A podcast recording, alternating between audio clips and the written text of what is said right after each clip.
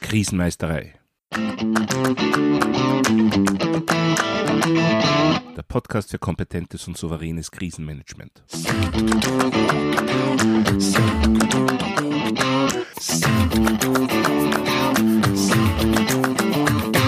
Hallo, ich bin Thomas Prinz von krisenmeisterei.at. Ich helfe Verantwortlichen, Krisen souverän und kompetent zu meistern, damit diese nicht zu ihrer persönlichen Tragödie werden. Heute geht es um das Thema Dokumentation im Krisenmanagement.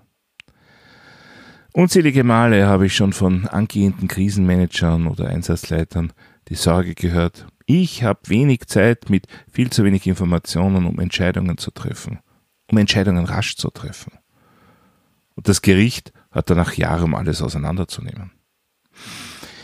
Das ist prinzipiell eine durchaus verständliche Angst. In akuten Krisensituationen ist es ja tatsächlich meist so, dass zwei wichtige Dinge fehlen. Zeit und umfassende Information. Es kann also durchaus dazu kommen, dass eine Entscheidung getroffen wird, die sich später als nicht optimal oder sogar schlichtweg als falsch herausstellt. Und da es bei Krisen um existenzielle Bedrohungen geht, können solche Entscheidungen durchaus fatale Auswirkungen haben. Im Extremfall verlieren Menschen ihre Existenz oder sogar ihr Leben. Kann man verhindern, dass solche Entscheidungen getroffen werden? Leider nicht zu 100 Prozent. Das Informationsmanagement gehört nämlich zu den größten Herausforderungen im Krisenmanagement. Zum einen geht es darum, korrekte und zuverlässige Informationen zu erhalten.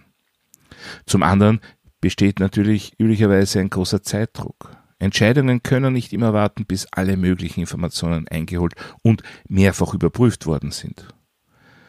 Dazu kommt noch, dass viele dieser Entscheidungen strategischer Natur sind. Das heißt, dass ihre Auswirkungen oft nur eingeschätzt, aber nicht exakt vorherbestimmt werden können. Was also, wenn sich nach umfassender Bewertung aller irgendwann später verfügbarer Daten herausstellt, dass eine andere Entscheidung besser gewesen wäre? Eine ganz eindeutige Antwort auf diese Frage gibt die europäische Norm 10 TS 17091.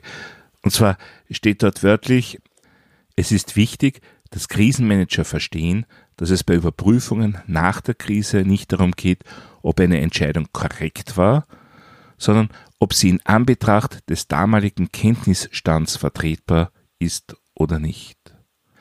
Im Krisenmanagement getroffene Entscheidungen sind also nach dem Informationsstand zum Zeitpunkt der Entscheidung zu beurteilen, nicht nach dem Wissen, das wir irgendwann Monate später erlangt haben.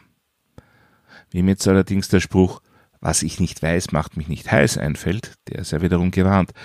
Laut der bereits zitierten Norm ist es nämlich eine essentielle Aufgabe des Kris, der Krisenmanagementplanung für ein gut funktionierendes Informationsmanagement zu sorgen. Darüber werde ich ziemlich sicher eine eigene Podcast-Folge gestalten. Hier nur einmal so viel. Eine Organisation muss in der Lage sein, relevante Informationen in der Krise zu identifizieren und zu sammeln, diese Informationen zu bewerten bzw. zu analysieren und sie dann auch rasch an den notwendigen Stellen zu kommunizieren. Ja, und das alles muss vorbereitet werden, also in der Krisenmanagement-Planung berücksichtigt werden. Wurde das verabsäumt, dann kann man sich bei falschen Entscheidungen nur schwer auf fehlende Informationen ausreden, da man ja nicht ausreichend dafür gesorgt hat, dass dieser Fall möglichst nicht eintritt. Aber gehen wir jetzt mal davon aus, dass ein brauchbares Informationsmanagement installiert worden ist. Wie kann man nun später beurteilen, welcher Kenntnisstand konkret in welcher Situation vorlag und damit Grundlage welcher Entscheidung war? Hier kommt jetzt die Dokumentation ins Spiel. Es ist unerlässlich, dass jeglicher Sachverhalt, der sich auf Entscheidungen bzw. Aktionen auswirkt oder auch nur auswirken kann, aufgezeichnet wird, natürlich mit genauer Zeitangabe. Nur so lässt sich später der konkrete Informationsstand in einer bestimmten Situation beurteilen, im Extremfall äh, durch ein Gericht. Heißt das, wir brauchen Dokumentation nur für den Fall eines späteren Gerichtsverfahrens? Nein, definitiv nicht. Aber das ist der Punkt, der meiner Erfahrung nach angehenden Krisenmanagern am meisten Sorge bereitet. Eben die unterschiedliche Einschätzung einer Lage während des Geschehens einerseits und andererseits dann viel später. Aber Es gibt noch zumindest drei weitere wichtige Gründe für eine gute Dokumentation. Grund Nummer eins und zwei liegen in unserer menschlichen Psyche bedingt. Mit steigendem Stresslevel sinkt unsere Merkfähigkeit. Damit stimmt unsere Selbstentschätzung aber häufig nicht mehr. Man meint, das merke ich mir. Und vergisst es dann doch. Außerdem erhält man in einer Krisensituation oft sehr rasch hintereinander wichtige Informationen, die man erst später wirklich abarbeiten kann und sie bis dahin leider auch leicht wieder vergisst. Ein weiterer Grund, warum Dokumentation wichtig ist, das menschliche Gehirn kann nur sehr schwer mit Informationslücken umgehen. Fehlt uns Information, dann neigen wir dazu, diese aufgrund unserer Erfahrung oder anderer Annahmen zu ergänzen. Eine gute Dokumentation dagegen erlaubt es uns jederzeit zu checken, was wir wirklich wissen und was wir womöglich nur glauben zu wissen. Der dritte wichtige Grund für gute Dokumentation man weiß zu Beginn einer Krise für gewöhnlich nicht, wie lange ihre Bewältigung dauern wird. Das heißt, die Wahrscheinlichkeit, dass man sich in seiner Rolle mit anderen Personen abwechseln muss, ist relativ hoch. Damit werden Dienstübergaben notwendig, bei denen die umfassende Informationsweitergabe natürlich eine wesentliche Rolle spielen muss. Ohne entsprechende Dokumentation ist das äh, de facto aber unmöglich. Wie sieht nun eine gute Dokumentation aus? Im einfachsten Fall wird handschriftlich festgehalten, wann welche Informationen von wem erhalten wurden oder welche Aktionen gesetzt wurden und ob bzw. wie darauf reagiert wurde. Das ist eine einfache Tabelle mit vier Spalten. Und in dieser einfachen Form sollte die Dokumentation eigentlich von jeder Person geführt werden, die an der Krisenbewältigung in irgendeiner verantwortlichen Position beteiligt ist.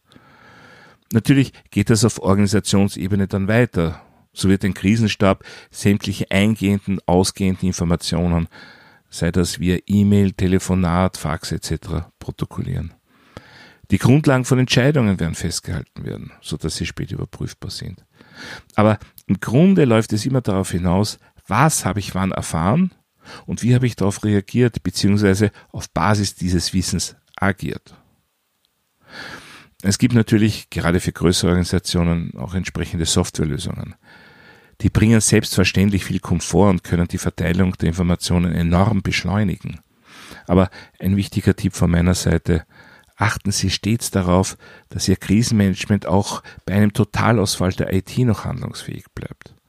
Das bedeutet zum Beispiel, dass elektronisch erfasste Informationen auch immer zeitgleich oder zumindest zeitnah ausgedruckt werden sollten. Eine Unsicherheit, die beim Thema Dokumentation am Anfang häufig auftritt, was muss ich eigentlich alles protokollieren? Die Frage, die immer wieder gestellt wird, muss ich auch dokumentieren, wenn ich aufs Klo gehe?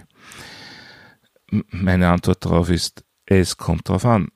Wenn ich zum Beispiel alleine für die Entgegennahme von Telefonaten zuständig bin und mein Team durch meinen Klogang für eine gewisse Zeit unerreichbar wird, dann sollte ich das unbedingt dokumentieren.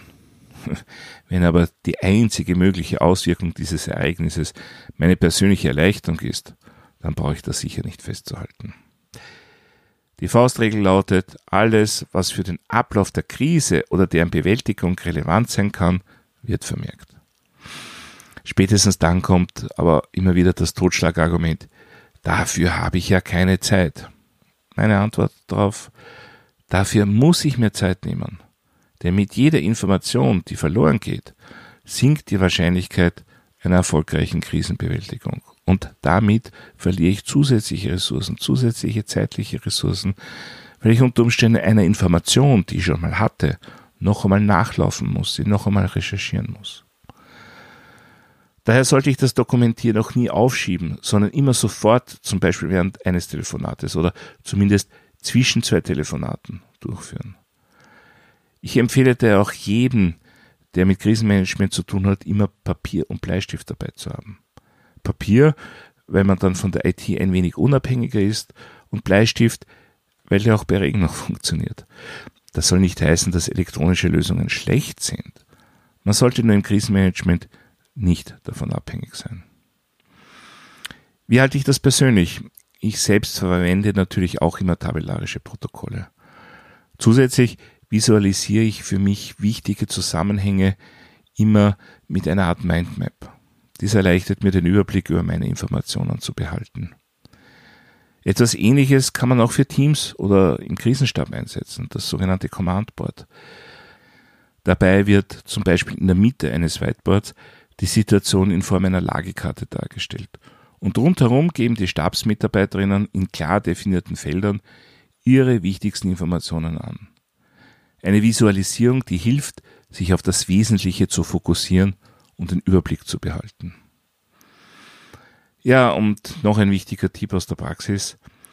Wenn Sie für Ihre alltäglichen Besprechungen ein Notizbuch verwenden, nutzen Sie dieses nicht für die Dokumentation im Krisenfall. Halten Sie dafür immer ein eigenes Buch, ein Blog oder ein Heft bereit. Warum? Nun, wie gesagt, Ihr Protokoll kann später sogar Teil einer behördlichen Untersuchung werden. Das heißt, nach der Krisenbewältigung sollten eigentlich alle Protokolle eingezogen und zentral erfasst werden, auch im Sinne einer umfassenden After-Action-Review. Damit würden aber auch ihre persönlichen Aufzeichnungen, die eigentlich nichts mit der Krise selbst zu tun haben, in andere Hände gelangen. Daher immer ein eigenes Dokument für das Krisenmanagement verwenden. Ja, soweit für heute zum Thema Dokumentation im Krisenmanagement. Wenn Sie etwas nachlesen wollen, dann finden Sie Shownotes, ein Transkript und weitere wertvolle Informationen auf krisenmeistere.at. Dort können Sie auch meinen Newsletter abonnieren oder mein E-Book runterladen. Wenn Sie besondere Wünsche oder Anregungen haben, dann würde ich mich sehr über eine E-Mail freuen. Meine E-Mail-Adresse podcast.krisenmeistere.at. Das war's für heute. Ich bin Thomas Prinz von krisenmeistere.at. Vielen Dank fürs Zuhören und auf Wiedermeistern bei der nächsten Folge.